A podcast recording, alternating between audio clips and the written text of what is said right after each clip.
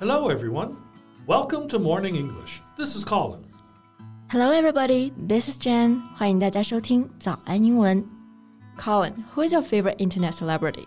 有哪些网红是你比较喜欢的呢？ Uh, Lisa Chi for sure. I think uh, she's the only YouTuber I watch that doesn't cause me anxiety. You know, her cooking videos are very soothing and relaxing to watch.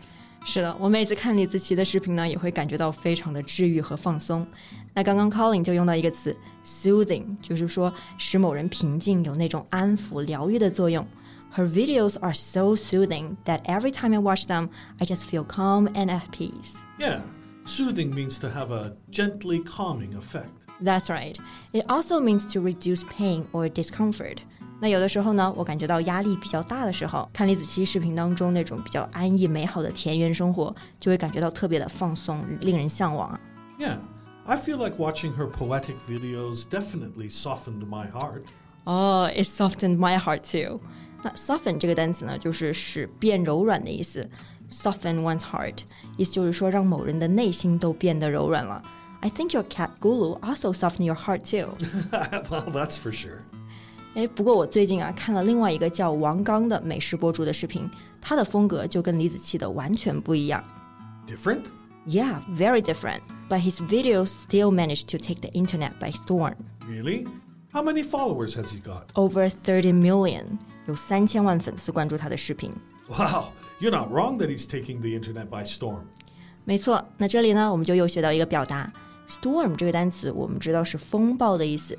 Take the internet by storm，意思就是说像风暴一样火遍全网，或者说在网上迅速走红。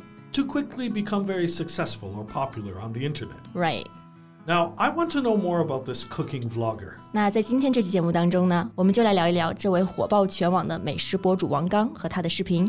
在节目的开始，给大家送一个福利，今天给大家限量送出十个我们早安英文王牌会员课程的七天免费体验权限，两千多节早安英文会员课程以及每天一场的中外教直播课，通通可以无限畅听。体验链接放在我们本期节目的 show notes 里面了，请大家自行领取，先到先得。Colin, what do you think of the most popular short cooking videos online? 一般比较普遍流行的美食类的短视频，给你的印象大概是什么样的？ Well, I think popular short cooking videos usually use delicate techniques, exquisite tableware, and they're often edited in a fancy way with romantic music. 没错，大部分比较常见的美食短视频啊，都充满了那种文艺气息，用上了那种比较精致的烹饪技巧 （delicate techniques）。 拍摄的时候呢，会摆上精美的餐具 （exquisite tableware）。tableware 这个单词呢，就是餐具的意思。那同时呢，这些视频会配以比较浪漫的背景音乐，然后呢，剪辑也比较花哨 （fancy）。但是像王刚的视频风格就比较的简单和直接。Straightforward and simple. That's right. Straightforward 这个单词就是直接的意思。Straight 是直的嘛，forward 表示向前。那这两个单词合在一起就是表示直接的、明确的。Yeah, you can describe someone as straightforward. It means someone honest and frank. 对，当你用 straightforward 这个单词来形容人的话，就是说那个人比较诚实、坦率，说话比较直接。比如说像 Colin 这样的。 Yeah, yeah, I'm a pretty straightforward person. Right，那这个单词呢，不光可以形容人，还可以形容物，表示比较简单、容易理解，something not complicated and easy to do or understand。 Like Wang Gang's videos. Yeah, his videos was shot in a professional kitchen, and his monologue explains each step and hows and whys of his what he's doing. 那在视频当中呢，他就会非常简洁直白的把每个步骤以及它的原理解释清楚。 So people can actually learn how to cook professionally like him. Yeah, I think even I've become better at cooking because of his videos. 我就觉得我看了王刚的视频之后，那厨艺是大有长进。 Yeah, well, that's what you think. When I watch cooking videos, I feel I've mastered the cooking technique already. But when I actually do it, it ends up totally different from what I expected. 对对对，一般看这种视频的时候呢，就感觉都会了，但实际在做的时候呢，又是另外一回事了。 不过我觉得他的视频可操作性还是很强的。So I think I'm for sure a better cook now. Well, you can prove it by the dishes you cook. Mm, fair enough, but I promise you'll be impressed. We'll see. So, Wang Gang is a professional chef, right? Yes, and he's a successful full time cooking vlog now, but he's been through a lot to get where he is now. 别看他现在是一名成功的美食博主啊，但是在这之前呢，他经历了种种磨难和辛苦。从小呢，他就是一名留守儿童。 He was a left behind child. So I guess he rarely saw his parents when he was little. Yeah, from three to one years old, he only met his mom once. 他从三岁到九岁就只见过他妈妈一次。那刚刚 Colin 说的 left behind child or left behind children 就是指的留守儿童。 Yeah, they are children who remain in rural regions of China while their parents leave to work in urban areas. Uh, they're also called stay at home children. 没错，stay at home 就是待在家的意思。留守儿童呢，也可以用 stay at home children 来表达。 So, why did he decide to become a chef?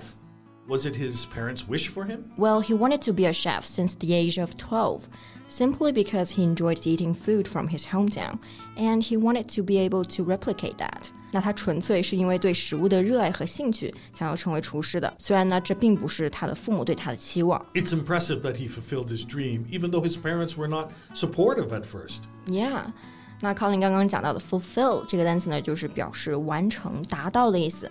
Fulfill one's dream，也就是完成梦想、实现梦想。It took him ten years to become a chef to fulfill his dream.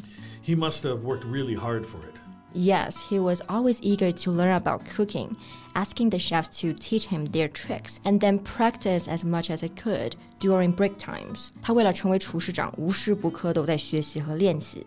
Well, now I understand his massive success. He's able to achieve anything he wants. That's right. 那 Colin 刚刚讲的这两个单词，diligence and assiduity，就是表示勤奋、刻苦，而且是名词形式。 So Colin, what's the adjective form of these two words? Um, diligent and assiduous. If you want to describe someone who works really hard, other than saying hardworking, you can use these two words instead. 没错，这样的话呢，我们的表达就会更加丰富起来了。那聊了这么久的美食博主，我是感觉有点饿了啊。 Yeah, me too. I feel starving now. 那在我们节目的最后，再分享一个跟烹饪相关的英文表达吧。 sure. Have you ever heard of this phrase? Cook someone's goose? Goose 是鹅的意思 Huh? ，cook someone's goose 难道是炒鹅吗？ No, it means to ruin someone's plans or cause someone's downfall. 啊，指的就是打碎某人的计划，或者说使得某人垮台失败。 Yeah, work hard to make sure your goose won't be cooked. 那好，我们今天的节目呢就到这里了。 Thanks for listening, everyone. This is Colin. This is Jen. See you next time. Bye. 今天的节目就到这里了。如果节目还听得不过瘾的话，也欢迎加入我们的早安英文会员。成为会员，您就可以无限畅听我们每天一场免费的中外教直播课，以及两千多节原创系统课程了。今天我们限量送出十个七天免费试听权限，试听链接放在我们本期节目的 show notes 里了，请大家自行领取，先到先得。This podcast is from Morning English. 学口语就来早安英文。